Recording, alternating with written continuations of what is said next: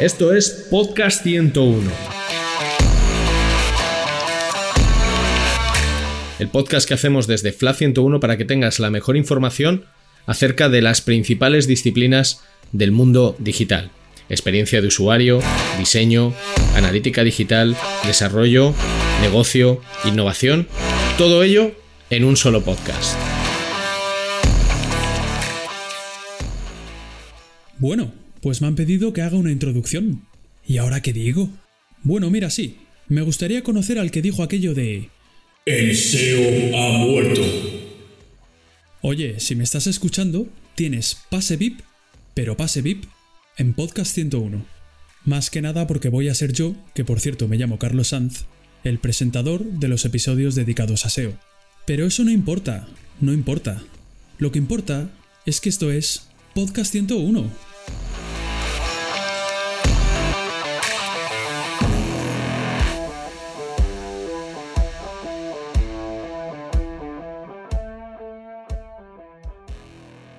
Hace unas semanas nos preguntábamos en Flat 101 que por qué no hacíamos un episodio dedicado a la colaboración y a las acciones conjuntas entre SEO y UX.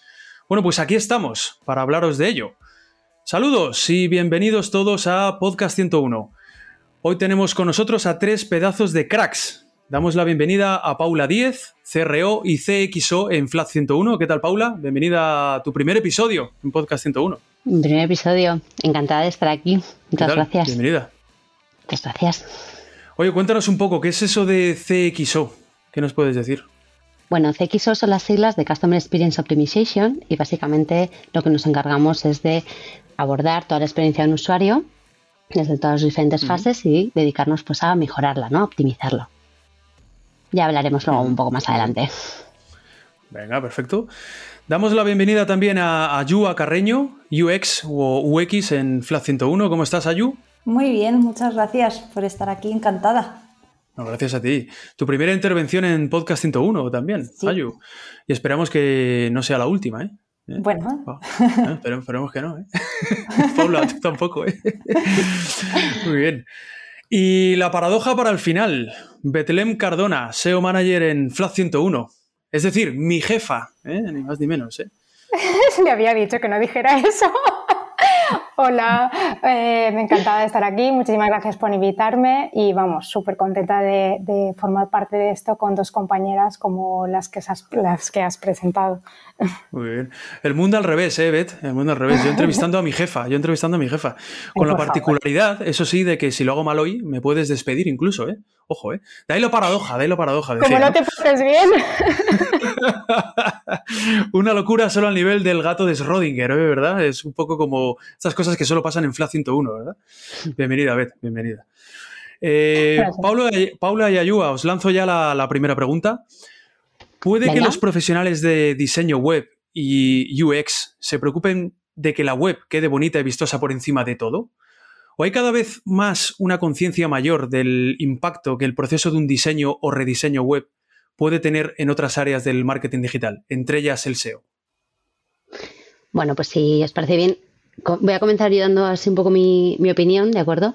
Yo creo que mm, comentabas, ¿no? Que si los profesionales de diseño web y UX solamente se están preocupando de, mm, de, dejar las webs bonitas, ¿no? Por encima de todo. Bueno, yo creo que ahora mismo ha cambiado mucho eh, la percepción de los perfiles que, se dedican al diseño, a la experiencia de usuario respecto a otras disciplinas, ¿no? A la hora de abordar un, proyecto. Entonces yo creo que cada vez hay más conciencia de que únicamente el diseño no es lo único importante, obviamente es necesario ¿no? conocer de otras disciplinas e integrarlas en tu, en tu proceso de trabajo para hacer un buen proyecto ¿no? y que el proyecto realmente sea satisfactorio no solamente en términos de, usabilidad o en términos de, diseño puro, de la parte más de UI, sino también como proyecto digital. ¿no? Entonces, bueno, yo creo que ahora mismo ya, yo creo que cada vez las disciplinas están mucho más integradas unas a otras, la gente conoce más de lo que hacen otros perfiles y, no, yo creo que ya no solamente hay esa, esa visión tan, no sé, como tan acotada, ¿no? De esto es diseño y nos olvidamos del resto de, disciplinas. No sé si, no sé si lo veis igual el resto, ¿eh? Yo creo que yo lo veo un poco así. Sí, justo. O sea, al final puede haber una web preciosa, pero que nadie sepa usar. Entonces, yo creo que ahí estamos un poco la parte de UX para darle un aspecto que, sea atrayente, que sea bonito eh, o mínimamente eh, útil para, para, que todos seamos capaces de utilizarlo, porque hay mucha página con muchísimas interacciones o con muchísimas eh, animaciones y elementos gráficos que son potencialmente vistosos, pero luego a la hora de la verdad pues no podemos, no sabemos navegar por ella o no sabemos qué contenido es el, principal o la acción, o la acción principal a, realizar en la, web. Entonces, sí, totalmente de acuerdo. Creo que cada vez más eh, todos los perfiles nos vamos metiendo sin querer en el área del, de al lado, ¿no? Y creo que es necesario para poder llevar a cabo un buen trabajo. El mundo está cambiando, ¿eh? El mundo está cambiando. Eh, hago, la, hago, la, misma pregunta, pero al revés, Beth. Eh, a veces los SEOs hacemos la guerra por nuestro lado, sin tener en cuenta la opinión de los UX, de los UX. Hombre, tanto como la guerra, yo no diría que hacemos la guerra por nuestro lado, pero la verdad es que sí que tienes algo de razón, ¿no? A veces eh, vamos un poco por nuestra cuenta. Yo creo que no estamos tan acostumbrados, no hemos tenido en el pasado la suerte de contar con perfiles especializados en experiencia de usuario en nuestros proyectos. Entonces, es fácil que hagamos propuestas que puedan afectar a la experiencia de usuario sin haber contrastado antes el impacto de estas, ¿no? Pero bueno, lo dicho, que mm, por suerte eh, cada vez tenemos equipos más integrados, más multidisciplinares y, también hay, el, o sea, mm, recojo el cable de lo que han comentado mis compañeras antes, yo creo que al final todos tenemos una mayor madurez digital, estamos más informados y, somos un poco más consecuentes con aquello que recomendamos.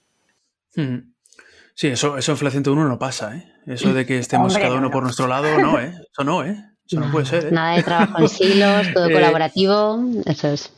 Claro, claro, sí, sí, sí, sí. Además que sí, que es así, ¿eh? ¿verdad? Hmm. Eh, ¿Qué proceso de trabajo recomendáis seguir cuando entra un proyecto de diseño o rediseño web en el que van a estar implicadas ambas áreas, SEO y UX? Bueno, yo creo que en este caso va a depender mucho del punto de partida del proyecto, ¿no? Es decir, si se trata a lo mejor de, de un proyecto que nace desde cero, que, hay que construir juntos. Yo creo que el proceso de trabajo va a ser un pelín distinto. Así ya hay un trabajo previo realizado, quizás por, parte de uno de los equipos, quizás ya hay una parte a lo mejor de diseño desarrollada o trabajada, o quizás ya hay un histórico deseo. Yo creo que el punto de, me refiero a la forma de trabajar, luego quizás cambia un poco, ¿no? En cuanto a proceso. Pero, mm, pero bueno, no sé si aquí ayuda, quieres añadir algo. Yo creo que la clave no es conocer, eh, sobre todo por parte, yo hablo sobre todo por parte del equipo de UX, ¿no? Em, que haya un cierto conocimiento de cuáles son esas necesidades de que nos van a pedir o que va a solicitar los perfiles profesionales de SEO para un poco em, tenerlos en cuenta de cara a buscar soluciones, plantear diferentes opciones ¿no? y buscar alternativas a, a lo que, a lo que haya que realizar ¿no? y a lo que haya que plantear.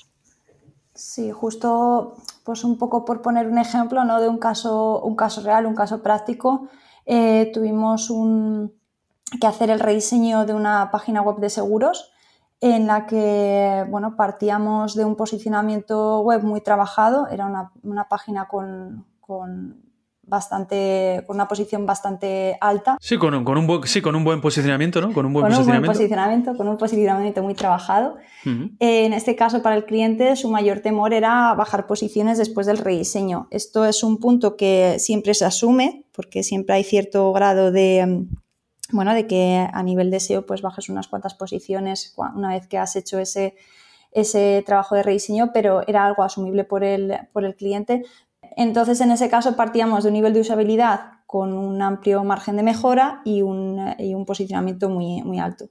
En este caso, ¿cómo nos coordinamos? Pues eh, definimos desde el principio, eh, tanto el departamento de SEO como junto con el departamento de diseño, aquellos elementos que, no podían sacrificarse durante el proceso de diseño. O sea, en este caso nos dijeron desde pues, nuestra compañera de SEO eh, qué elementos eran claves y cuáles no podíamos, digamos, eliminar o cargarnos o mover de posición dentro de la, dentro de la propia página en cuanto a diseño se refiere.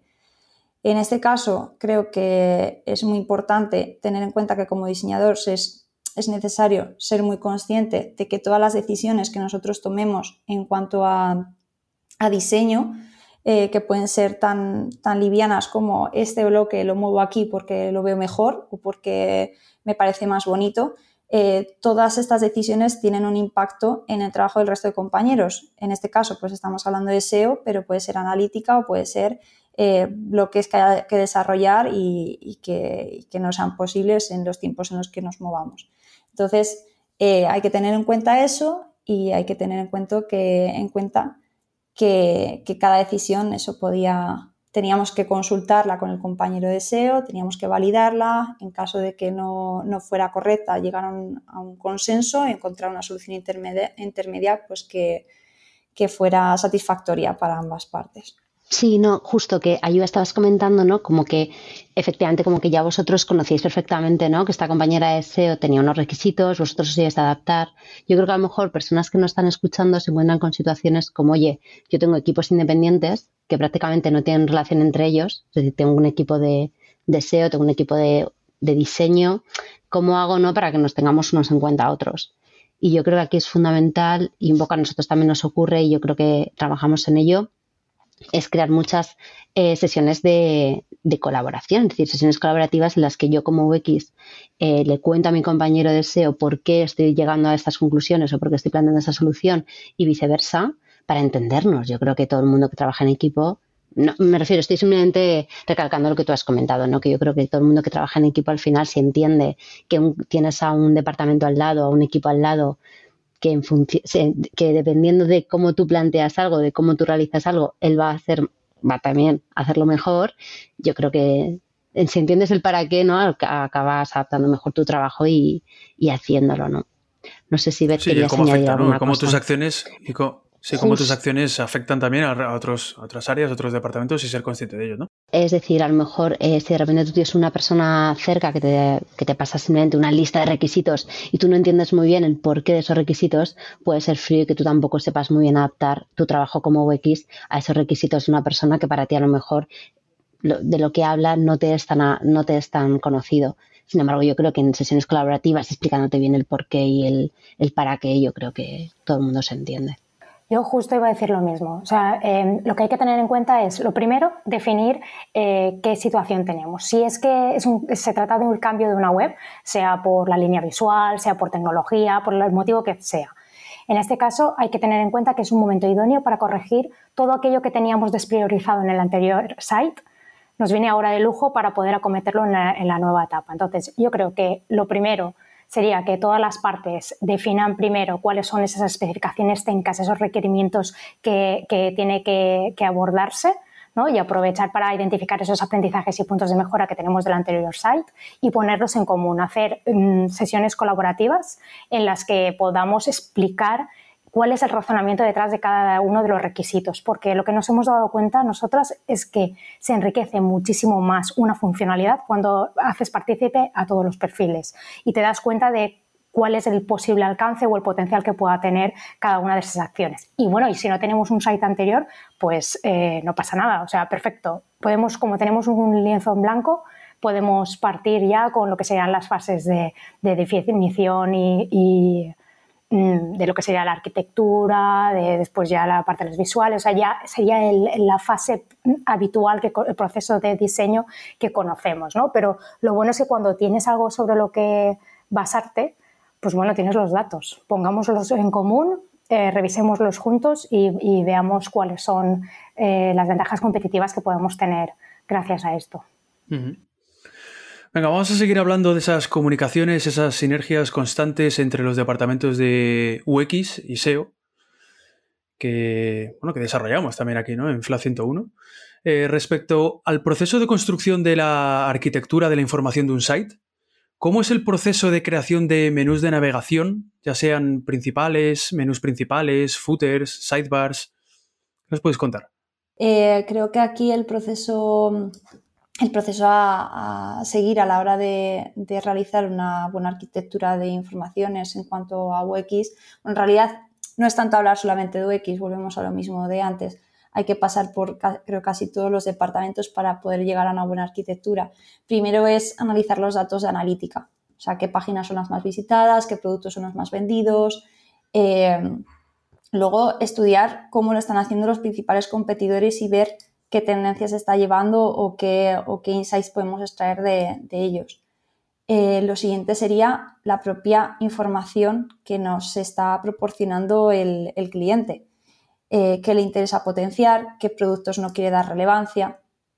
Entre esto, pues, junto con los compañeros de SEO, yo creo que aquí esto es un, trabajo colaborativo con ellos, debe ser un, trabajo colaborativo con, ellos, en el que nos den, pues, eh, por ejemplo, un keyword research. Aquí igual, tú puedes dar más información al respecto, pero sí que trabajamos de la mano con, ellos. El otro día también hablábamos incluso de, apoyo en el call center, ¿no? O sea, muchas veces, ¿no? Como ignoramos a veces el call center, ¿no? De las, de las empresas, ¿no?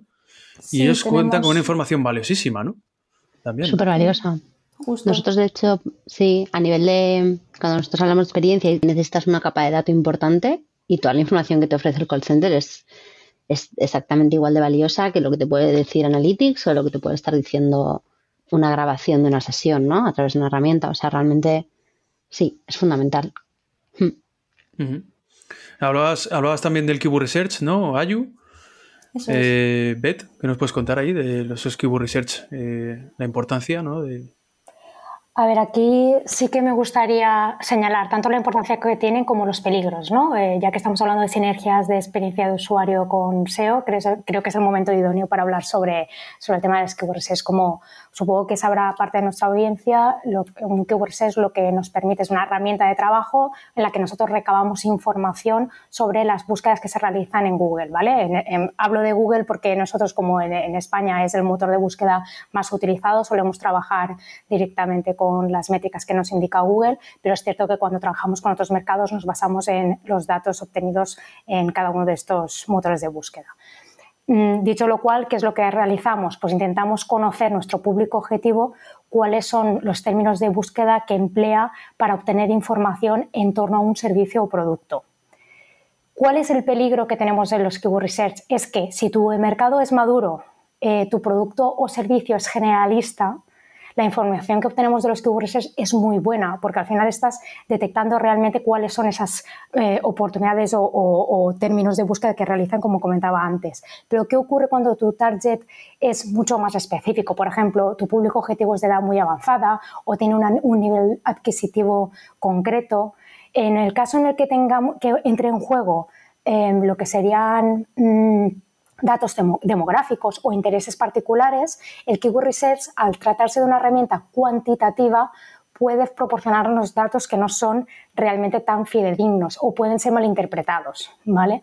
En estos casos, para nosotros lo ideal es contar con el equipo de, de UX porque ellos al final tienen herramientas cualitativas que permiten enfocar el, estudio más hacia eh, el público objetivo real, el que nosotros tenemos, el, segmentado de la población, ¿no? no toda la población en general, sea mediante entrevistas, focus group, encuestas, etcétera, que esto lo pueden eh, comentar mejor mis compañeras. Pero bueno, nosotros al final, cuando no contamos con ese equipo de UX, por suerte, siempre podemos optar por otras soluciones que contamos los SEOs, que por ejemplo podemos realizar benchmarks, podemos eh, tirar de estudios de mercado, podemos también por la experiencia que tenemos con, mm, proyectos del mismo sector que hayamos trabajado, que estemos trabajando en nuestros clientes. O sea que no es que no, lo pueda realizar un SEO, pero que al final el, valor que podría aportar el equipo de UX pues es, evidente, ¿no? Es como, como afinar el tiro. Por poner un ejemplo un poco y también por lanzar una lanza a favor de, aquí del equipo de SEO, eh, un caso también que tuvimos eh, fue de una página de un hotel en la que nosotros desde el departamento UX planteamos una arquitectura de información validada mediante un car sorting, un tree test, todo funcionaba, funcionaba bien, o sea, eh, a nivel de usabilidad todo era correcto. Y un compañero de SEO nos dio realizó un keyword research y encontró un, insight bastante interesante que era que en la, en la, zona donde se situaba el hotel se realizaban muchas búsquedas de actividades eh, de hípica, de caballos. Entonces, el propio hotel ofrecía esos servicios y no lo habíamos tenido en cuenta eh, a la hora de realizar la arquitectura porque ni siquiera el cliente tenía esa información. Era un cliente, pues, mm, no no sé si decirlo de perfil bajo o, de que simplemente... Menos maduro. ¿Cómo? Menos, menos maduro digital. Menos maduro digital, sí, mucho mejor menos maduro digital. O que no tenía esas herramientas para, poder comprobar porque simplemente él era más, más offline y no le llegaba esa información y, lo pusimos dentro de la arquitectura de la información, lo tuvimos en cuenta a la hora de, posicionarlo en el menú, hicimos un, apartado y una distribuidora solamente de servicios con, eh, pues con gran repercusión todas estas eh, actividades de, relacionadas con paseos a caballo. Sí, que de forma cualitativa no se habría podido descubrir, pero como decía Beth, de forma cuantitativa con un keyword research, de repente descubres, ¿no? Y ves, detectas oportunidades, ¿no? Es que guay, es un ejemplo genial. Sí, un buen ejemplo, sí, sí, sí.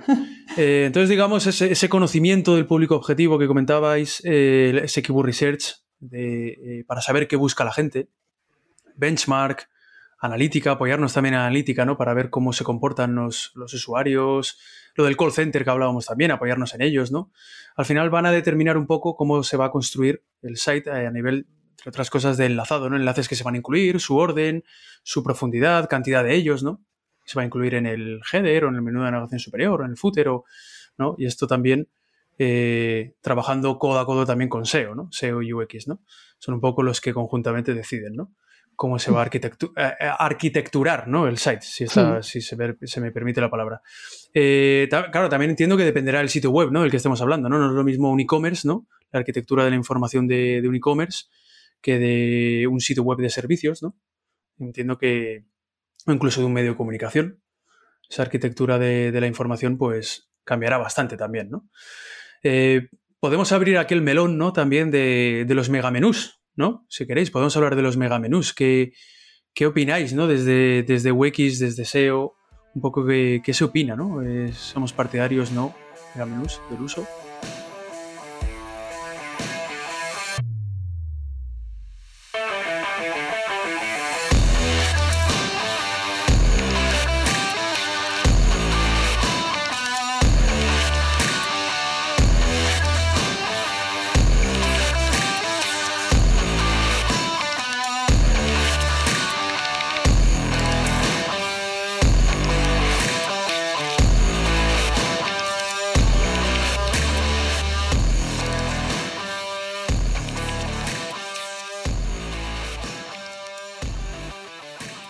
Bueno, yo creo que mm, para un tipo de página con un volumen de categorías muy grande y una cierta y una profundidad importante es fundamental abordar el megamenú por mucho quebradero de cabeza que eso lleve en cuanto a construirlo, eh, conceptualizarlo, eh, tanto para un SEO como para, para parte de UX, ¿no? Pero bueno, yo creo que, que no es un como no es un obvio ni un gran debate alrededor de ellos, ¿no? Yo creo que simplemente son complejos de realizar, son complejos de validar porque las pruebas de validación de un megamenú siempre son más complicadas, pero, pero al final eh, hay ciertos sites que los necesitan, ¿no? Sí, eh, bueno, hay veces que se utilizan tema del in-use, todas esas historias, Bet. Sí, justo. Yo creo que, a ver, mm, tiene sus pros y tiene sus contras. Y no, no hay que, ni son la solución perfecta para todo, ni son eh, algo que se tenga que descartar. Hay que ser consciente de cuál es el impacto de ellos. Para empezar, mm, desde SEO nos viene estupendamente porque puedes garantizar que repartes la autoridad de tu site en las páginas más relevantes, eso está claro, pero también es cierto que no puedes meter todas las páginas ahí y que no hay que olvidar que cuanto más grande es el menú, mayor contenido común tienes en todas las páginas del sitio web. Y eso la gente puede pensar, bueno, ¿y qué, cuál es el inconveniente? A ver, lo que tiene que tener mayor peso, mayor importancia, tiene que ser el contenido exclusivo de cada página. Si no tenemos, eh, fácilmente podríamos recaer en contenido duplicado. Y además, cuando tú estás repartiendo la autoridad en, todos los, en todas las páginas del site, porque eso yo no sé si os ha pasado alguna vez, pero yo me encuentro algunos sites que son muy pequeñitos y que todas las páginas están enlazadas desde el, desde el menú principal. Tenemos que mm. pensar, así para hacerlo muy básico, pensad que una página tiene 100 puntos de autoridad. Si yo en, una, en la primera página, en el menú de navegación, tengo 100 enlaces, estoy repartiendo los 100 puntos de la autoridad por cada uno de esos enlaces. Le paso un punto a cada uno de ellos. Por tanto, todos tienen la misma relevancia. No estoy informando a los motores de búsqueda ni a los usuarios de realmente dónde tenemos que hacer el foco. Interesa siempre reducir lo máximo posible el reparto del in-use y amortizarlo de la forma que más nos convenga. O sea, eso es, al final es la estrategia. Por tanto, a lo mejor interesa más tener eh, solo 10 enlaces traspasar mayor autoridad y en cada uno de ellos decidir a quién volver a, pasarle la autoridad. No tiene que ser necesariamente un mega menú, puedes tener un menú principal acotado y después apoyar de, sistemas de navegación local, por ejemplo. No sé qué opináis. Sí, sí, sí, estoy de acuerdo. Y además lo que has comentado, que a veces que hay webs que son más eh, que son más pequeñitas y de repente ves que están todas las páginas están siendo enlazadas desde el propio menú de navegación, ¿no? Y es como, oye, no estás, no estás indicando a los bots los buscadores, eh, a través de tu enlazado, cuáles son las páginas verdaderamente importantes para ti, porque les estés llevando más a ellas, a esas páginas y no a otras, ¿no? Estoy de acuerdo. Sí que es verdad que también estoy de acuerdo en lo que dice Paula, que, bueno, que, en ciertos casos es, es eh, más complejo no hacerlo o incluso, eh, o incluso es aconsejable hacerlo también, ¿no? Por ejemplo, en e-commerce. ¿Cuántas veces vemos en los e-commerce que esos mega menús, ¿no? Gigantescos con mogollón de enlaces a todas las categorías y subcategorías, ¿no? A lo mejor desde SEO es, importante también, claro, no digo que no, ¿no? Sí, aquí a lo mejor sí que se puede distinguir el, sector en el que nos estemos moviendo, o sea, a lo mejor eh, un e-commerce sí que es importante que se vea de un primer vistazo más o menos el catálogo que pueda llegar a tener. En determinados e-commerce no hace falta entrar a, a, la profundidad de ese catálogo hablando exclusivamente del mega menú, sino que por sí mismo ya se sobreentiende qué, productos van a, van a, llevar. Y en otros eh, podemos hacer uso del buscador como, elemento clave de navegación. Hmm. Por ejemplo, pues eh, de hecho Amazon el, menú no lo tiene muy visible, o sea, se usa prácticamente casi toda la navegación se realiza desde el buscador. Justo en Amazon eh, Además, así como coletilla por si no lo habíais cotillado, el menú de navegación eh, no, es, no, es, accesible. O sea, realmente los motores de búsqueda no acceden al, al menú, acceden a un menú más controlado. Por tanto, el link use está mucho más encauzado. O sea, que tenemos aquí como una solución sí, de experiencia de usuario deseo que es, es bastante guay. Mm. Claro, en este sentido también entra en juego un poco esa, solución de UX que tengamos. Eh, el, elemento padre, un desplegable, no tiene por qué ser un link activo. Puede ser únicamente algo que le diga al usuario que ahí existe, existe un cajón donde hay más cosas metidas, pero eh, realmente luego que para SEO lo importante sea lo que, lo que está metido en ese, en ese apartado creo que aquí podemos jugar un poco con, volvemos a lo mismo, con esas sinergias entre, entre UX, SEO, que es lo mejor para uno, vamos a ponernos de acuerdo, yo que soy capaz de, ceder y, qué solución podemos encontrar entre los dos. Sí, interesante ese equilibrio, ¿no? Que nuestros equipos de tecnología nos ayuden, ¿no? Que, hagan posible que podamos hacer. Que algunas veces nos dicen, no, os habéis columpiado un poco. Sí, interesante ese equilibrio, ¿no? De, lo comentaba Beth, ¿no? De cómo se puede llegar, ¿no? Incluso a, oye, yo a los usuarios les ofrezco un menú, un menú con el que puedan navegar y, luego en el código, pues le estoy mostrando a los bots a lo mejor, ¿no? Eh, un menú más acotado, ¿no? Más donde pueda yo distribuir el link juice por las páginas que a mí me interesa más posicionar, ¿no? O potenciar, ¿no? A nivel SEO, ¿no? Mm. Eh, también lo que comentaba Ayu, tema del buscador, muy bien, también, porque, oye, a lo mejor podemos prescindir de un mega menú, porque si vemos que los usuarios hacen mucho uso del buscador para buscar los productos o las categorías, pues, a lo mejor no puedo permitir el lujo también de, no hacer un mega menú, porque luego el usuario lo que va a hacer es navegar por el buscador, por decirlo así, ¿no? Utilizando el buscador. Eh, bien, Hablemos de eh, algunas de las dificultades, ¿no? O puntos de fricción que os habéis encontrado a la hora de encajar eh, los intereses de SEO y UX cuando se está diseñando o rediseñando una página y qué soluciones eh, puede haber. Intereses de SEO UX al final es una balanza. Es una balanza en el que todos vamos a una a conseguir la mejor experiencia para el usuario porque si SEO no consigue que el usuario acceda a la página, nosotros no conseguimos que esa página eh, sea, O, al revés, perdón, Claro, sí, sí, pero Ayu, por ejemplo, el, eh, pongo el ejemplo aquí, los bloques de texto, los famosos, ¿no? Bloques de texto, cuando, cuando desde SEO llegamos y os decimos, oye, es que necesitamos que haya texto, ¿no? Sí o sí, ¿no? O, o, no, ¿no? Y vosotros decís que aquí un texto pues no pega, no encaja o no tiene sentido, ¿no? ¿No? Eso, por ejemplo, a esos puntos de fricción me refiero a esos, a esos debates que se pueden generar internos de, de, necesidades desde SEO que a lo mejor desde UX no le veis el sentido, ¿no? Y esos bloques de texto, ¿no? Arriba o abajo, lo típico, ¿no? Que, que llevamos ya años escuchando, ¿no? ¿no? Hablemos un poco de eso también. Sí, yo creo que aquí una de las grandes... Se a lo mejor es más con UI, ¿no?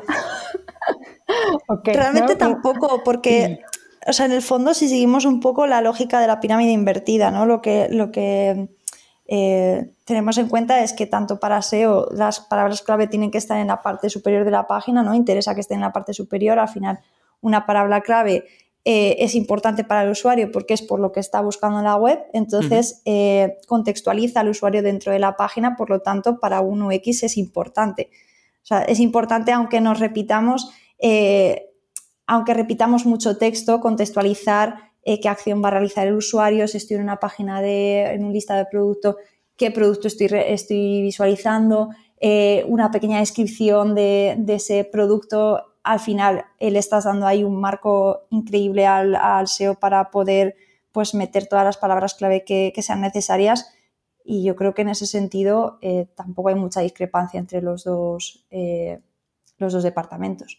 Justo, yo, yo añadiría, creo que has dicho una cosa, has dicho una cosa muy guay, Ayuda, que es, eh, hablabas de pirámide, ¿no? Como la pirámide más lo de necesidades, ¿no? Y si tú la construyes bien, no hay ningún problema para un SEO, para un UX. Al final lo que quieren todos es que la página, que el usuario encuentre lo que, lo que andaba buscando, que interactúe con la misma y finalmente además queremos en este caso que, termine convirtiendo. ¿no?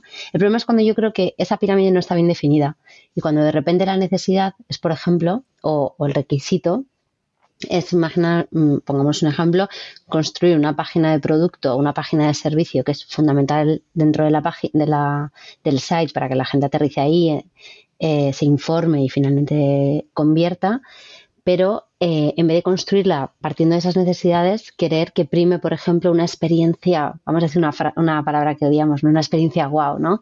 Y que lo que queramos es la página de producto que realmente es una, una landing con 18 interacciones, con, con unas animaciones súper increíbles, con nada de texto, porque queremos, claro, entonces lo que estás queriendo construir algo que no se puede construir de la forma que lo quieres construir, igual lo tienes que eh, como eh, disociar de alguna forma, es decir, igual puedes crear una, cosa tan hmm. chula como crees, pero quizás eso no tiene que estar indexado para que Google te posicione, es otra cosa que quieres montar, ¿no? Y yo creo que ese es el problema, o sea, yo creo que ha sido una cosa muy clave. Yo creo que si tú sigues las, la pirámide, no vas a tener ningún problema porque estamos todos a una y tenemos unos objetivos. En el momento en que tú eh, lo quieres todo y está mal, mal priorizado lo que, lo que quieres, pues ahí es cuando yo creo que empiezan los problemas. Hmm. Bet, ¿quieres añadir algo? Me, ha encantado, o sea, Paula, creo que lo has clavado. Eh, no, no, ha sido yo, ¿eh? yo, creo que, no hay mejor forma No hay mejor forma de decirlo. Es cierto que cuando queremos aunarlo todo en una misma URL es cuando tenemos el problema. No, puedes tener un, diseño súper inspirador, eh, no puedes hacer que sea súper eh, orientado a usuario, a, la interacción y al mismo tiempo que sea para captar tráfico desde buscadores. Vamos, eh, posiblemente no, no, se pueda hacer todo, ¿no? O sea, un contenido, pues puedes encontrar ese equilibrio, pero entonces tienes que, como su nombre indica, tienes que ceder ante cada una de las partes o lo que se puede hacer, que, que en estos casos cuando necesitas ese efecto wow, buscas justo algo que sea eh, compatible, que, te permita mm, unas URLs que sean para captar tráfico, otras URLs mm. que sean para motivar al usuario, para eh, maravillarle, convertirle en cliente y otras para eh, otros aspectos como pueden ser una campaña de marketing que, va muy orientada a, meter al usuario en el funnel y por tanto te tienes que facilitar toda la información de contratación y de todo en una misma URL. O sea, yo creo que, que debemos ser capaces de diferenciar Creo que en el pasado nos costaba más, también nuestros clientes no eran tan eh, no tenían esa madurez digital y por tanto también nos pedían cosas más imposibles, ¿no? Yo también creo que mm, justo volvemos a lo mismo, ¿no? De la primera pregunta. Ha habido una evolución, sabemos un poquito. Sí. Sí, mm. ayuda.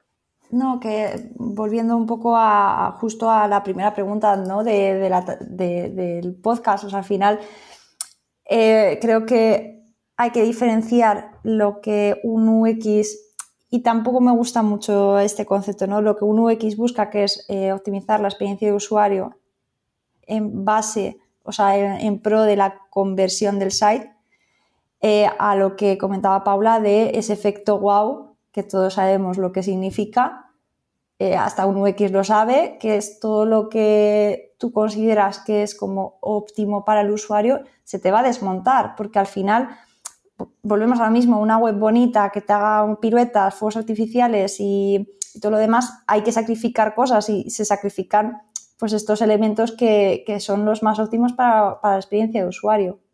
Y chicas, no sé si a vosotras también os pasa, pero yo creo que vamos muy de la mano muchas veces, ¿no? Que al final llegan las recomendaciones desde ambas partes y, al final eh, todos terminamos en un mismo objetivo. Por ejemplo, ¿os acordáis antes que en todas las creatividades metíamos el texto y ahora ya de forma totalmente, eh, no sé, no hace falta que nadie llame la atención con eso, sí, de forma orgánica, de forma natural, mm. eh, ya mm. todos somos conscientes de que ese texto pues tiene que ser una capa por encima de la imagen que proporcione esa información. O o, por ejemplo, en, contenidos multimedia, ¿no? que también hacemos recomendaciones muy similares para muy accesibles para el público objetivo. Justo. Justo este tema de, la accesibilidad es, otro, otro punto bastante importante, ¿no? porque al final eh, dentro del UX pues también se tiene que hacer las webs accesibles a todo, a todo el mundo y a veces no se consigue, pero sí que se tienen en cuenta eh, determinados puntos para, que ayuden, pues por ejemplo, ya no hablamos solamente de la legibilidad de los textos, que eso ya más viene, viene de la mano de, visual, sino, por ejemplo, que tener en cuenta, pues, em, una, bueno, realmente también el, tipo de, tipo, el número de tipografías, la legibilidad en cuanto a colores, tamaños, figura, fondo, ¿no? qué, colores estamos utilizando para, para mostrar, por ejemplo, un CTA eh, y también en cuestión de las imágenes, eh, un punto importante, ¿no? Pues que sean de un tamaño adecuado, que te permita una velocidad de carga óptima para la web, incluso qué solución aportemos para una carga de un vídeo.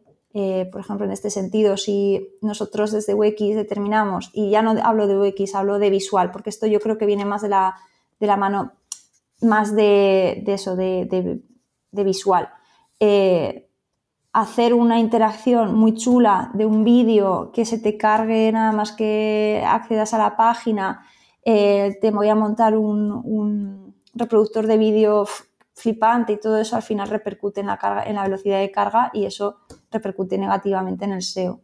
Entonces, estas cosas son sí, Eso, e, eso es lo que, lo que yo a mí me, eh, me gustaría añadir.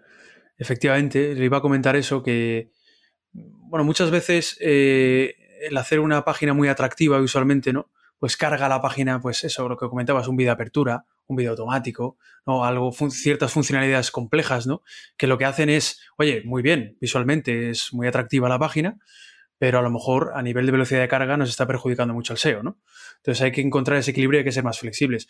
También temas de flexibilidad. Yo antes, Ayu, te comentaba, eh, te ponía los ejemplos de los bloques de texto, de los textos arriba o abajo, esos debates que siempre ha habido, ¿no? Oye, hay veces, bueno, y hay páginas, y esto es real, ¿no? Lo, puede ver cualquiera, páginas que no tienen texto y posicionan muy bien. Por ejemplo, la del tiempo. Siempre pongo el ejemplo de la página del tiempo, ¿no? No tiene texto, no tiene un bloque de texto como tal. Esta es una página del tiempo donde se te explica si mañana va a hacer sol o va a llover. No, no explica nada de eso y sin embargo, pues, oye, posiciona muy bien, ¿no? No le hace falta texto, ¿no? Lo de textos arriba y abajo, no es que el texto tiene que aparecer arriba para en las 100 primeras palabras, pues ya no es tan así, ¿no? A lo mejor los SEOs tenemos que ser también más, mucho más flexibles y a lo mejor el texto puede ir abajo y no pasa absolutamente nada debajo de las imágenes, siempre y cuando luego veamos que Google está cacheando está rastreando esas, ese, ese, contenido cada vez que pasa por la página y lo cachea y lo tiene cacheado, oye, pues ¿qué más me da que aparezca arriba abajo? Pues ya a lo mejor da más igual, ¿no? Yo creo que hay que hacer aquí un llamamiento, ¿no? A la flexibilidad, ¿no? Claro, estoy totalmente de acuerdo. Claro, a la flexibilidad y a la actualización. Es decir, lo que estamos hablando es que muchas veces eh, ideas que se tienen sobre ciertas disciplinas es porque, bueno, quizás hace unos años escuchaste a alguien que te lo contó, se te ha quedado dentro y tampoco has tenido el interés de actualizarte al respecto. Creo que en el momento en que tú mm. eres un profesional, que un poco yo creo que eso es lo que puede ocurrir a veces entre diferentes disciplinas, es decir, que quizás como UX tengas algunos conocimientos, pero haya ciertas actualizaciones que quizás no estés tan enterado, pero bueno, para eso tienes compañeros, mm. ¿sabes? Que están a la última y que te cuentan cómo son las cosas. Claro. Que, hay que ser un yo poquito creo que en esta vida. claro, es que aparte ahora mismo, ¿cuánto han cambiado las cosas a lo que nos dedicamos? Me refiero, eh, estar actualizado es una gran parte de, ¿no? de un trabajo. Yo solamente, bueno, os voy a en SEO, ¿no? ¿Cuántas actualizaciones hay? Pero arrastramos muchos tópicos. Sí, ¿no?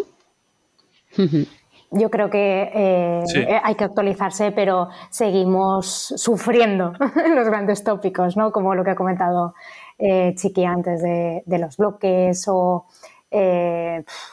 por ejemplo, el, diseño de los encabezados, cómo se utilizan los encabezados para, o sea, todavía no, sé si a vosotros os pasa, si os llegan a lo mejor otros desarrollos o propuestas de, que anteriores o antiguas y os encontráis con que no hay jerarquía en los encabezados o, por ejemplo, los diseños se aplican, las clases de FSS se aplican de forma totalmente aleatoria. ¿No nos pasa todavía? Bueno, todos nos hemos arrepentido de cosas que hemos hecho en el pasado, ¿ves? Te diría, te diría que cada vez menos, ¿eh? Fíjate, yo ahí te diría que cada vez menos. Veo, por ejemplo, a eh, compañeros del equipo más de front con muchísimos conocimientos de, de SEO, de arquitectura, de UX inclusive, eh, me encuentro con, un montón, por ejemplo, de gente que a lo mejor está dentro de UX, pero quizás se especializa en la parte más de copywriting y a su vez entonces entienden cómo construir una página y para eso también saben cómo construir una página para Google. O sea, yo creo que lo, que lo bueno de ahora es que hay también muchos, em, eh, como diría, como muchos voy a decir puestos, pero no, sería como tipos de perfiles o profesionales que están, sí, mm. perfiles que están a caballo entre disciplinas y que eso hace mucho más rico y, mucho más interesante el trabajo que hacen. Mm. Y más mm. fácil también. te pones un poco a las necesidades que tiene eh, el compañero de SEO a la hora de estructurar la página y los encabezados y te puedes anteponer al desarrollador porque vayas a plantear una funcionalidad que veas que, uff, voy a preguntarle primero, no vaya a ser que, me esté pasando de creativo. Eh, profundizando un poco en más elementos que afectan al SEO y a UX, eh, las paginaciones y los scrolls. Eh, ¿Qué pide un UX y qué pide un SEO a la hora de afrontar y construir las paginaciones y los scrolls? Yo creo que aquí es importante qué tipo de contenido estamos mostrando eh, para decidir uno u otro.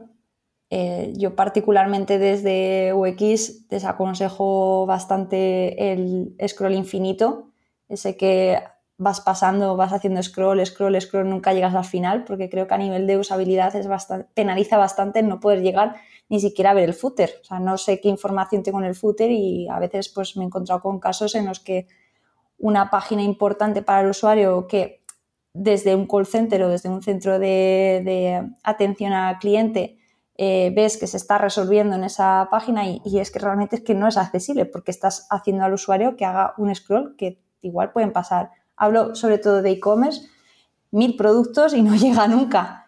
Entonces, eh, aquí pues primero determinar qué es lo más adecuado para el tipo de contenido que nos vamos a encontrar, que estamos eh, estructurando. Y, luego elementos y un poco ahí darle un poco vueltas a la cabeza a nivel de UX para ver qué solución podemos aportar. Eh, a día de hoy hay soluciones como, por ejemplo, si se, muestra un scroll infinito, pero se muestra un scroll infinito eh, controlado por el usuario en el que yo muestro al final del listado de 12, 15, 16 productos los que se determinen, veo un cargar más X, X artículos, X productos. Entonces le estás dando un poco control a ese usuario, no pierde de vista el catálogo que está teniendo anteriormente porque le puede interesar a nivel de comparación, comprar un, comparar un producto con otro. Y la paginación eso no le sirve, la paginación clásica de página 1, página 2, página 3, Entonces aportamos ese tipo de soluciones. A nivel de SEO, seguro que Beth sabe qué es lo que... cómo se construyen las URLs y qué magia hacen. A ver, yo en cuanto a la interacción, ¿vale? Si paginación o scroll infinito y demás, yo como SEO mm, no, prefiero no meterme en, esa guerra, o sea, no tengo una opinión formada como tal. A mí me preocupa más la implementación de estas que el diseño. Me explico. Eh, nos hemos encontrado en repetidas ocasiones un problema bastante importante, o sea, vamos, es un, red flag, eh, que es que los buscadores no pueden acceder a la información que está paginada o que está tras el scroll infinito, ¿vale? En estos casos, mm, yo lo que necesito es que el bot pueda acceder sin tener que hacer ningún tipo de interacción de usuario, es decir, un clic o, eh, la misma acción de hacer scroll o que directamente no se carguen por JavaScript, que eso también es otro elemento, otra barrera de rastreo para, los bots. Por tanto, si el contenido es accesible mediante un enlace, yo no voy a entrar en la guerra. Lo que diga el UX lo haré sin rechistar porque sé que lo habrá mm, validado con su público objetivo y sabrá que es la solución correcta. Simplemente me sentaré con tecnología para ver los requisitos necesarios para, para que este contenido sea accesible y sin más. Súper interesante. Yo hay que añadir que, mm, bueno, una vez que tecnología no lo está implementado todo correctamente y nos da el ok, yo sobre todo creo que aquí eh, a nivel de, con todo el tema de, paginación, etcétera, y scrolls, etcétera, siempre aquí tenemos una maza que con la que podemos contar, que es hacer uso de testing para validar cuál es la mejor opción a nivel ya no solamente de experiencia de usuario, sino también a nivel de, de de, del site en el que estemos trabajando. Es decir, yo creo que es fundamental y, para, esto vale para un montón de cosas de las que hemos hablado, ¿no? Pero una vez que hemos encontrado una, una, una forma de, de, de, paginar o una forma de hacer scroll que cumple tanto con los requisitos tecnológicos como con la parte que comentaba ayuda de dar control al usuario, veamos qué es lo mejor para, el negocio, es decir, cómo consigo yo que más usuarios lleguen al contenido, que más usuarios visualicen más productos o menos, qué es lo que necesitan, porque dependiendo un poco de cada site. Y ahí el y ahí A-B Test nos puede ayudar muchísimo a, definir y a validar y a, terminar de decidirnos por una opción, ¿no? Sí, sí. Eh, luego sabemos que los filtros y la navegación facetada están muy bien, porque está muy bien, ¿no? Pero también que pueden generar problemas en SEO. Eh, principalmente de rastreo y de indexación. ¿Qué problemas SEO surgen de la implementación de filtros y navegación facetada? ¿Y qué soluciones encontramos a la, hora de lograr el equilibrio deseado entre las necesidades de UX, de UX y de SEO? Yo no sabría decirte tanto de filtros. Mm, es cierto que nosotros desde SEO, cada vez que detectamos una oportunidad, como que enseguida necesitamos que se defina una URL específica que aborde ese contenido. O sea, nosotros siempre vamos a intentar empujar para, para tener un mayor volumen de URLs. Es cierto que no como antes, ¿no? porque esto no, ya no va a peso, va a calidad. Mm. Pero reconozco que, que, nosotros empujamos mucho para ampliar. Por eso las facetas nos vienen tan bien, porque sabes que el usuario no va a terminar nunca en, en una URL que no tenga contenido o sabes que siempre le vas a dar una respuesta adecuada. Pero es cierto que nosotros tenemos un poco de debilidad por, por crear eh, un mayor volumen. No sé si a ti también te da esa impresión, Chiqui, pero... Sí, sí, sí, para, para intentar abarcar todas las búsquedas posibles, ¿no? Es como, sí, sí, todas las búsquedas que puedas, sí, sí. Hombre, si a mi público le interesa, ¿por qué no tengo que crearlo? Pero claro, nosotros lo que estamos haciendo es como hacer más grande la bola de nieve, ¿no? Sobrecargar ahí a Google el índice de resultados de Google, sí, es verdad. Eh, comentábamos, algunas veces lo hemos comentado, ¿no? El tema de los filtros, los colores y todo eso, ¿no? Cómo se pueden llegar a indexar esos filtros, ¿no? Y a lo mejor a Google no le aportan nada, ¿no? O, o u otro filtro, a lo mejor la, eh, tallas, a lo mejor cosas a lo mejor muy específicas, ¿no?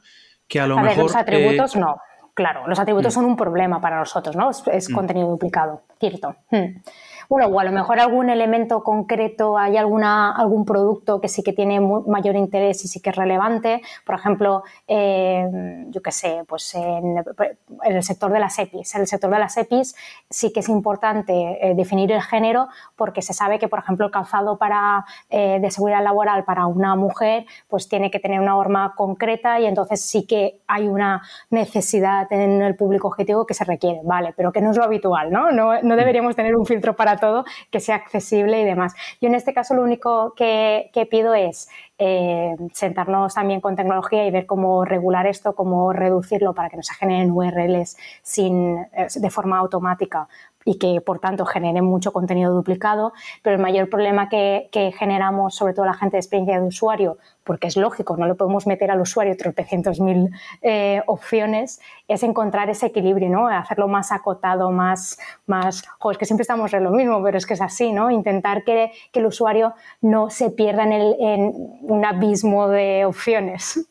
No sé si las chicas nos pueden decir alguna recomendación de, de cómo suelen ellas mm, encauzarlos a los SEOs y ayudarnos a poner límites, ¿no? Sí, aquí entra un poco esa necesidad de SEO con, una red flag nuestra de UX, ¿no? que es esa ley de Human, que es el tiempo que tarda una persona en tomar una decisión respecto a la cantidad de opciones disponibles. Eso cuando existe un filtro con muchas facetas se incrementa.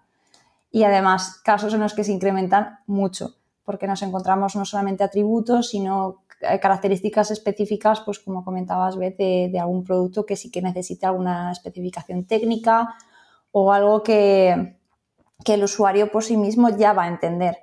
Entonces, eh, en este sentido, cuando surge esa necesidad, pues eh, volvemos a lo mismo, ¿no? Encontrar ese equilibrio entre lo que necesita, lo que necesita el SEO y lo que podemos aportar nosotros como, como profesionales de la experiencia de usuario. Y en este caso, pues por ejemplo, si tenemos unos filtros, un atributo o característica que despliega 25 opciones, pues hoy a lo mejor esas 25 opciones darlas de primera mano no es muy útil para el usuario. Mostrémosle 10 eh, a primer orden y con un desplegable justo debajo de la, de la, última opción que pueda él, en caso de no encontrarla, pues un ver más opciones y que sepa que ahí se van a desplegar.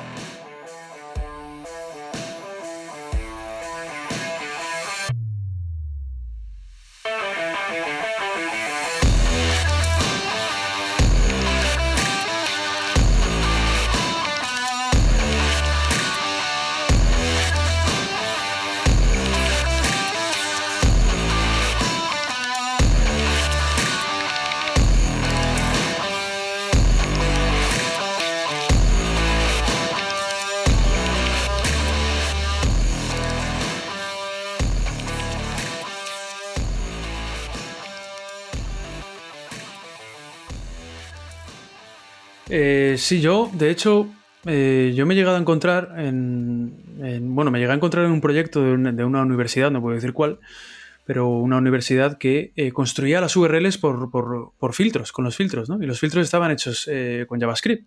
Entonces, ¿qué pasaba? Que el usuario entraba en la homepage y decía, bueno, pues quiero ver los masters o los grados. Pinchaba en el, en el filtro de grados o masters y luego decía, el de medicina entonces, cuando pinchaban el de grados, era Universidad Pepito Pérez barra grados. Pinchaba en el de medicina, barra grados, barra medicina. Pinchaba online o presencial, barra presencial o barra online. Entonces iba construyendo así las URLs. ¿Qué pasa? Que, al final, eh, antes de salir, eso fue una propuesta de, desde, desde UX que se hizo, ¿no? Porque, bueno, era más ágil, bueno, sus razones tendría, ¿no? De la gente de UX para, para hacer esa propuesta, pero claro, llegamos, cuando entramos los deseos, dijimos, oye, cuidado con esto, porque entonces Google va a tener problemas, va a tener serias dificultades a la hora de descubrir las URLs, ¿no? Entonces al final se optó por una solución eh, un poco así intermedia de crear como falsos filtros de tal manera que cuando el usuario filtraba en realidad lo que hacía era cargar una página nueva y se cargaba la URL, ¿no? En forma de enlace, ¿no? De href, ¿no? Pero cuidado con esto también, ¿no? A la hora de utilizar filtros para eh, que están hechos en JavaScript para construir URLs, porque los bots de Google no van a ser capaces o difícilmente van a ser capaces de eh, encontrar esas URLs. ¿Sí, Bet? Me parece súper interesante el ejemplo que has puesto, porque poco utilizamos ese sistema de navegación, ¿no? Uno más personalizado para el usuario. Es decir, yo tengo unos intereses o cumplo unos datos demográficos, pues le doy al usuario la, oportunidad de navegar ¿no? Eh, a través de, ciertos enlaces muy orientados a, ese público. Por ejemplo, eh, se me ocurre un, un cliente, eh, un proyecto relacionado con la fertilidad. Pues que tú en la página principal te encuentres ya la opción de, pues yo soy eh, madre soltera o yo em, pues tengo una pareja del mismo género, o, ¿vale? Y que puedas buscar esas soluciones para cada uno de ellos, ¿no? Y así podemos cubrir todas las necesidades u oportunidades que se encuentren en, mediante un keyword research, benchmark o lo que sea, o directamente con entrevistas a los usuarios, da igual. O sea, las oportunidades las podemos abordar y no estamos metiendo mil opciones en el menú, pero sí que estamos encauzando al usuario. Me parece súper buena idea. Y, poco, poco lo vemos, ¿no? Eh, la personalización. Sí, poco lo vemos. Y en el caso de que haya incluso sobrecarga de filtros, bueno, hay soluciones también SEO, ¿no? Para eso, ¿no? Es decir, habrá veces que, oye, mira, los UX o, el negocio no quiera, ya entra un, filtro todavía más, ¿no? Un, escalón todavía más alto, ¿no? Que es el de negocio, que dice, bueno, es que yo quiero que aparezcan estos filtros y esos filtros a lo mejor generan lo que decía antes Beth, ¿no? De sobrecargar, la posibilidad de sobrecargar eh, el site y el índice, y lo que es más grave aún casi, el índice de Google de resultados duplicados o que no aportan nada, sin content y cosas así, ¿no? Bueno, pues que sepamos también que hay soluciones SEO para evitar que Google indexe. Esos resultados, ¿no? Pues utilizando canonicals, eh, no index, incluso evitando que pase por esas, por esas URLs eh, que generan los filtros, ¿no? La multitud, la multitud de filtros, ¿no? Bloqueándolo en el archivo robots.txt, ¿no? en sitios grandes es muy recomendable porque Google tiene un tiempo X o emplea un tiempo X en rastrear un sitio y si es muy grande, pues eh, mejor si le acotamos, ¿no? Ese rastreo, ¿no? Y le hacemos pasar solo por las partes que, por las zonas por las que queremos que pase, ¿no? Por las URLs que queremos que pase, ¿no? Pero vamos, que hay soluciones, ¿no? Para, para evitar también la indexación y el rastreo incluso de esos filtros, ¿vale? Eso también es interesante, yo creo, comentarlo.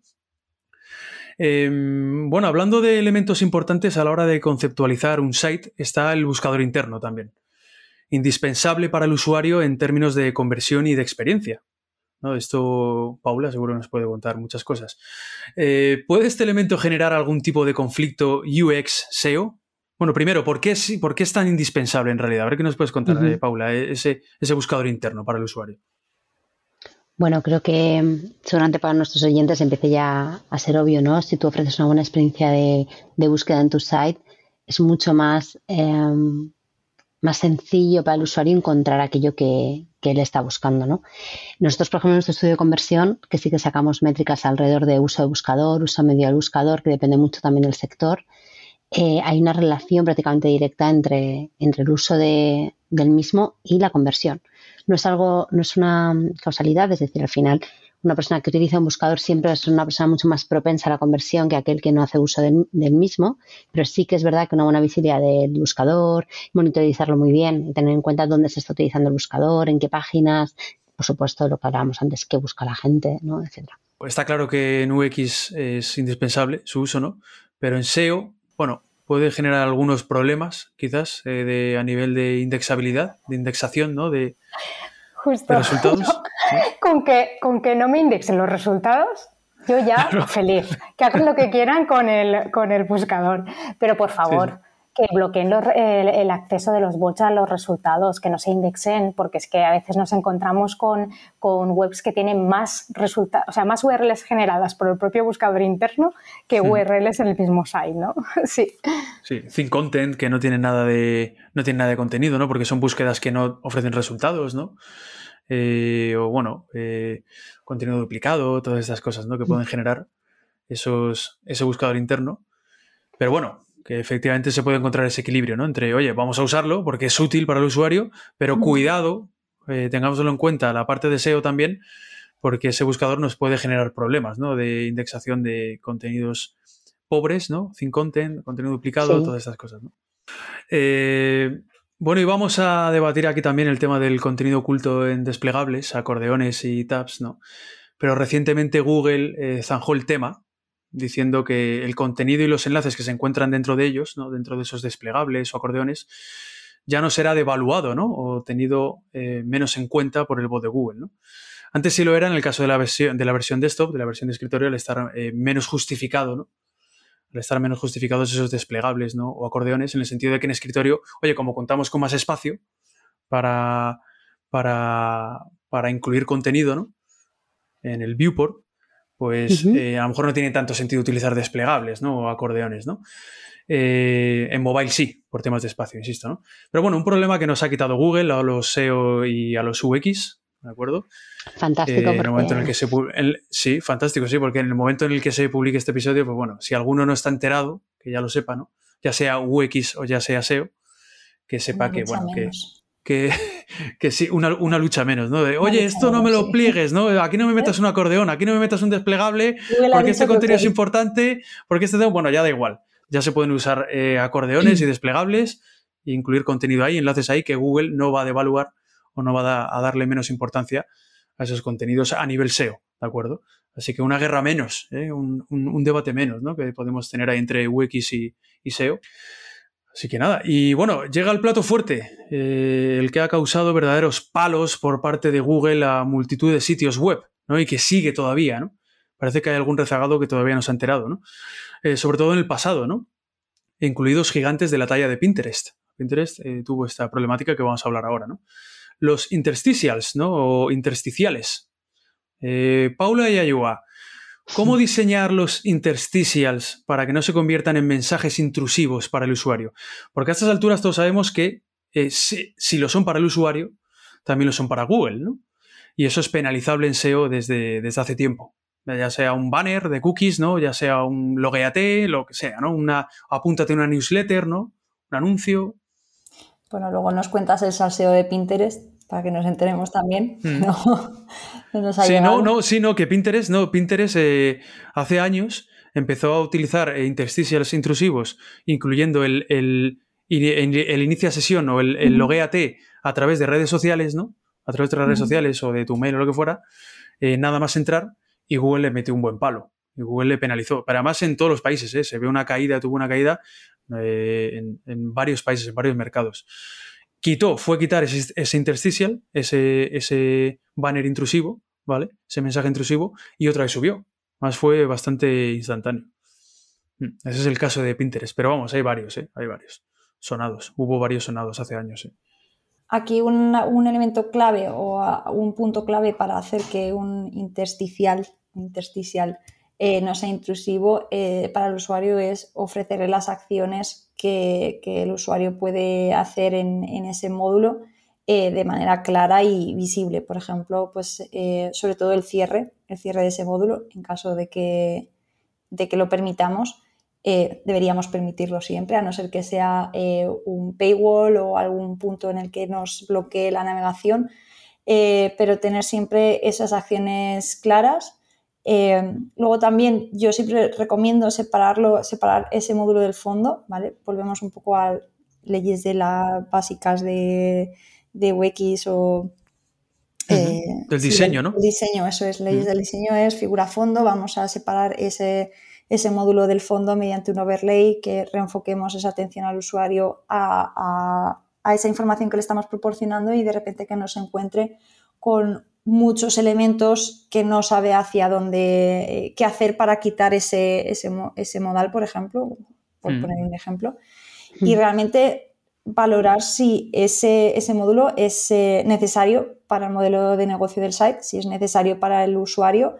Eh, veo muchas páginas de e-commerce que nada más entrar te ponen el, el logueate, ¿no? Te ponen un tooltip de inicia sesión. Bueno, realmente eso es, eso es necesario para un usuario que acaba de entrar en un e-commerce que lo que quiere es ver catálogo. Ya, ya será el usuario lo suficientemente eh, capaz de luego loguearse o registrarse en el momento en el que, pues oye, ya ha seleccionado los productos que quiere, lo añado a mi cesta, ahí le podemos eh, incidir en, el, en el login, en el registro sobre todo porque al final esos elementos desvían la atención del usuario hacia las acciones clave del objetivo de esa página y tenemos que valorar mucho eh, qué queremos conseguir con ellas. A la hora de diseñarlo también entiendo que luego también sí, sean, que sean más pequeñitos, ¿no? Que estén un poco más, en una zona un poco más, eh, no voy a decir escondida, pero sí no, ¿no? depende del objetivo. Hmm. Justo, yo aquí eh, a veces no es una cuestión del tamaño, sino de cómo está eso diseñado en sí, ¿no? Del espacio en blanco que trabaja, de lo que comentaba yo. Si es un elemento, es un pop-up que el usuario puede cerrar, tiene opción de cerrar si se lo estás facilitando, si no, CTAs, eh, espaciado, tiempos y luego ya eh, detalles como, como pequeñas animaciones de cómo ese pop-up em, se muestra. O sea, ya hay un montón de detalles que puedes hacer que, el mismo elemento eh, se convierta en algo muy intrusivo o sea algo perfectamente orgánico. Y luego también otro punto importante dentro de, toda esta experiencia es, como todo, la implementación que tengamos en, ese, en ese intersticial en el que le estamos mostrando al usuario un, por ejemplo, un suscríbete a la newsletter que se queda sticky en la parte de abajo, te permite navegar, no hay ningún problema, pero te encuentras con que eh, la página tiene un mega menú y el, el suscribirte a la, newsletter se superpone al mega menú y te impide ver la, navegación. Eso es un problema eh, que trasciende de la parte de diseño eh, tiene mucho que ver con UX porque al final eso lo tenemos que detectar nosotros y, poner el foco en que, en que se, se, solucione. Sí, es un problema de navegabilidad ya, es totalmente, ¿no? Incluso, ¿no? Eh, bueno, yo sí que os digo que seguramente desde SEO os pondríamos pegas si, si un, si por ejemplo un logueate o una apúntate a una newsletter, ¿no? banner de cookies ya a lo mejor sí que está más, más puede estar más justificado, ¿no? Pero seguramente os pondríamos pegas eh, sobre el tamaño. Debatiríamos sobre el tamaño, diríamos por lo menos, hablemoslo, ¿no? Hablemoslo a ver si, si, si podemos reducir el tamaño de este, de este modal o de este, de este apunte de la newsletter o lo que sea, ¿no? Porque efectivamente afecta el tamaño, cuánto ocupa en la pantalla, eh, no solo afecta al usuario, sino que también Google es capaz de eso detectarlo y, y, penalizar, ¿no? Penalizar incluso también, ¿no? Em, hay ñapas incluso también, ¿no? Eh, Beth, yo creo que puede haber incluso ñapas de esas de, de, oye, no te muestro este intersticial intrusivo en la página de aterrizaje desde, desde, la, que, desde la que accedes desde Google, ¿no? Digamos, esa, esa primera página, ¿no? Cuando entras desde el buscador de Google pero si sigues navegando, navegas en, siguientes páginas, ya sí que te meto intersticiales intrusivos y de alguna manera Google parece ser que, bueno, puede eh, no detectarlos o le puede costar más detectar esos banners, esos intersticiales intrusivos. ¿no? Con el scroll, ¿no? Con el scroll también. ¿eh? Accedes, aterrizas en la landing page, haces un poquito scroll y entonces ya te saltan tropecientos mil pop-ups por todas partes, ventanas emergentes. Bueno, es un horror. Sí, sí, sí. sí, Porque se supone que Google no los va a detectar, ¿no? Se supone que Google no los va a detectar, pero te la juegas. Te la juegas que esas. Claro, o sea, lo que tienes que evitar es, eh, o mejor dicho, lo que tienes que hacer es cuando se realiza la interacción, por JavaScript te traes entonces la, ventana emergente, el pop-up, el modal que comentabas tú antes. Sí, exacto.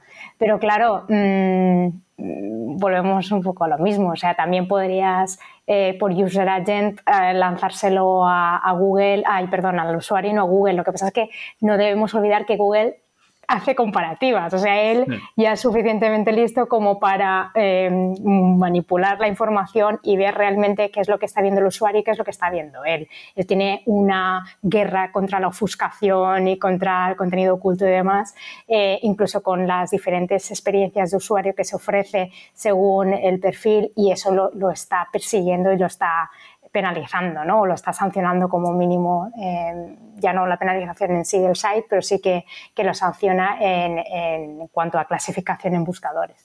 Por tanto, ojo ahí que vale, que la trampa puede funcionarte un tiempo, pero cuando te pillan, nosotros ya lo hemos visto, además, sí, en propios clientes, sí. Sí, y cuidado porque, porque incluso puede, eh, entrar en juego aquí las penalizaciones manuales también. Es decir, puede ser, oye, hay, eh, eh, un, un, agente de Google, ¿vale? Que sea el que de repente, pues, oye, eh, análisis random, ¿no? Que caiga en un sitio web determinado y ve. Sí, sí, sí. sí, sí, sí, sí, también. Y que llegue y diga, uy, va, si es que resulta que, uy, no me sale este, este intersticial intrusivo, pero cuando hago scroll o cuando cambio de página o navego de otra página sí que me salta, ¿no? Pues a lo mejor ahí te la estás jugando, ¿no? Que te puede penalizar Google de forma manual, ¿no? Ya no, ya no automática. ¿no? Eh, bueno, no os robo más tiempo, eh, pero os voy a pedir que me respondáis a una última pregunta, eh, por favor. Ya sabéis que me gustan mucho las dicotomías, las falsas dicotomías me gustan mucho, ¿no? o una cosa o la otra, o blanco o negro, ¿no? Pero bueno, pero a mí me gustan, no sé, me gustan.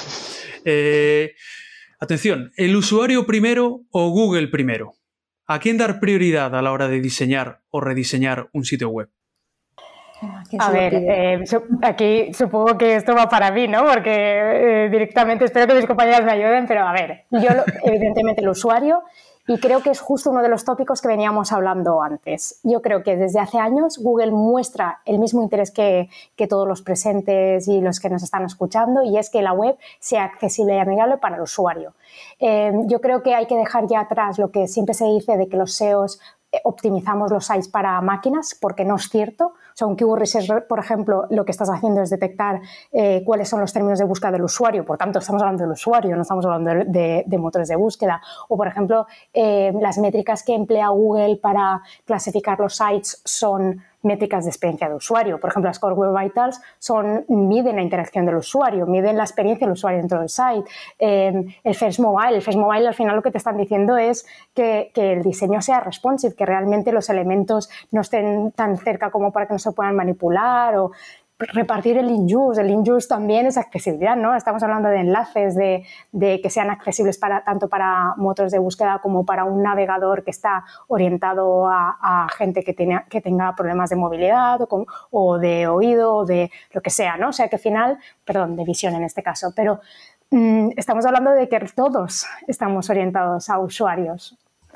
Sí, sí, nada, ve, te vas a pasar ya, te veo pasándote al UX ya, ¿eh? Vas a dejar de ser mi jefa. Yo hice el máster de experiencia de usuario, o sea que ojo, ahí está. Ojo, con Beth que sabe más de UX que vamos. Hombre. Sí, sí, sí, sí. Y además lo, primero que lees cuando pues muestras un poco de interés en cuanto a la accesibilidad es que lo que se dice es que el Google es un usuario ciego.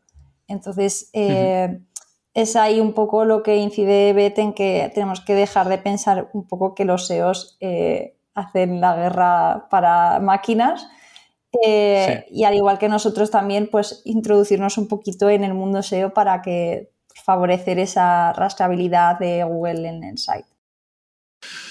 Bueno, pues eh, un honor, un honor de verdad. Eh. Muchísimas gracias a las tres por haber compartido con todo el mundo vuestra experiencia y conocimientos en todo este asunto ¿no? de las relaciones entre SEO y UX, o entre UX y SEO, ¿no? según se mire. Y nada, despedimos ya a Yua Carreño. Adiós, Ayua. Muchas gracias. Gracias, gracias a ti. Gracias por invitarme. Gracias a ti por venir. Betlem Cardona. Hasta pronto, equipo. Muchas gracias. Muchas gracias a vosotros. Y Paula Diez. Muchas gracias. muchas gracias. Muchas gracias, muchas gracias. Y hacemos lo propio con todos nuestros oyentes, no sin antes recordaros dónde podéis encontrarnos. Spotify, Apple Podcast, iBox, Amazon Music, Google Podcasts y por supuesto en las redes sociales y en el canal de YouTube de Flat101. Hasta la próxima, un abrazo. Un placer, hasta luego. Adiós, un abrazo.